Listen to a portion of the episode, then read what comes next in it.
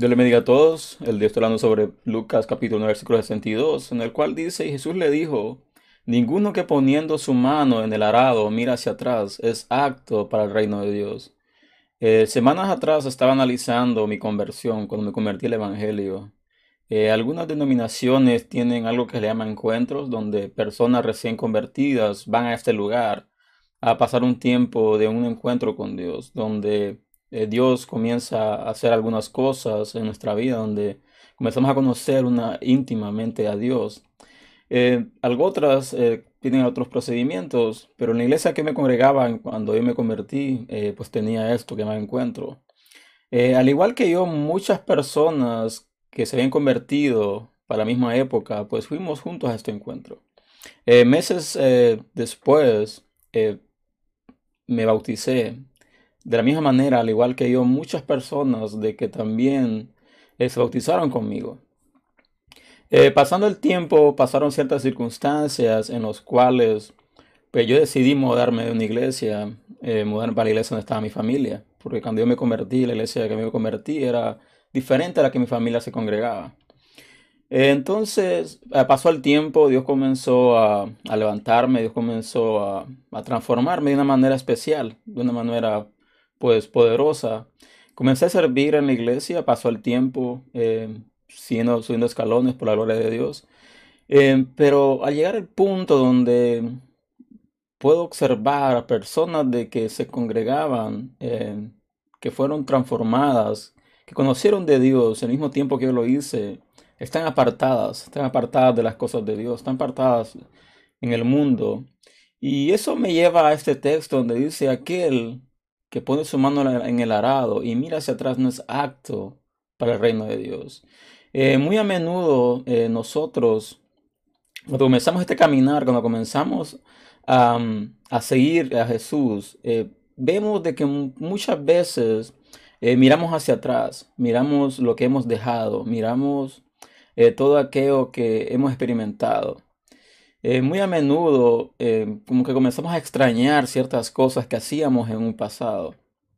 Por eso es la palabra de que aquel que mira hacia atrás no es acto. Eh, pero no solo se trata de ver el pasado cuando éramos inconversos. Muchas veces Dios nos usa de una manera especial, nos usa de una manera poderosa.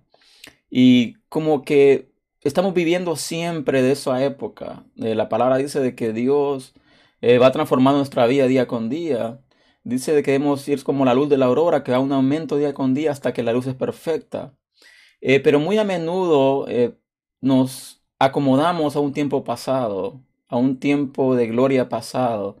Es verdad, hay que apreciar, hay que eh, tener dicha por lo que Dios ha hecho a nosotros, lo que Dios nos ha usado muchas veces, pero no podemos vivir del pasado. Debemos de vivir el presente, debemos de saber de que Dios tiene algo mejor para nosotros más adelante de que debemos de perseverar, debemos de seguir confiados, porque Dios tiene algo eh, perfecto, algo diseñado para nosotros grande, pero está en nosotros de que seamos eh, conscientes de que debemos de seguir adelante, de que vamos a encontrar muchos obstáculos, vamos a encontrar muchas veces donde la bendición va a ser menguada, donde el proceso va a ser fuerte, pero debemos de seguir adelante, seguir confiados, seguir perseverando. ¿Por qué?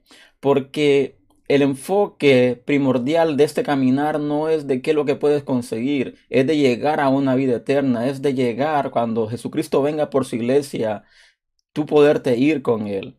Eh, hay iglesias en las cuales están conformes con el número de personas que están congregándose, pero si vemos un análisis, podemos observar de que nada más un 10, un 5% de estas personas se van a ir con el Señor.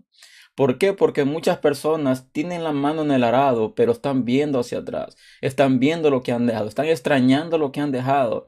Y Dios tiene algo más grande para nosotros, tiene algo súper, súper más grande, que es una vida eterna, una vida con el Señor.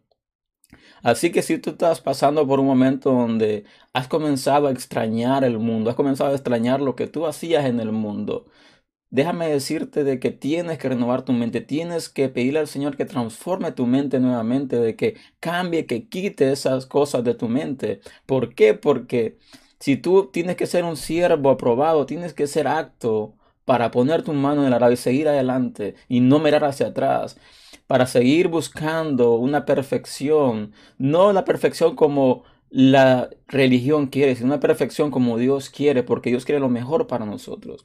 Si este mensaje es de bendición para tu vida, compártelo y les espero el siguiente fin de semana y que Dios les bendiga.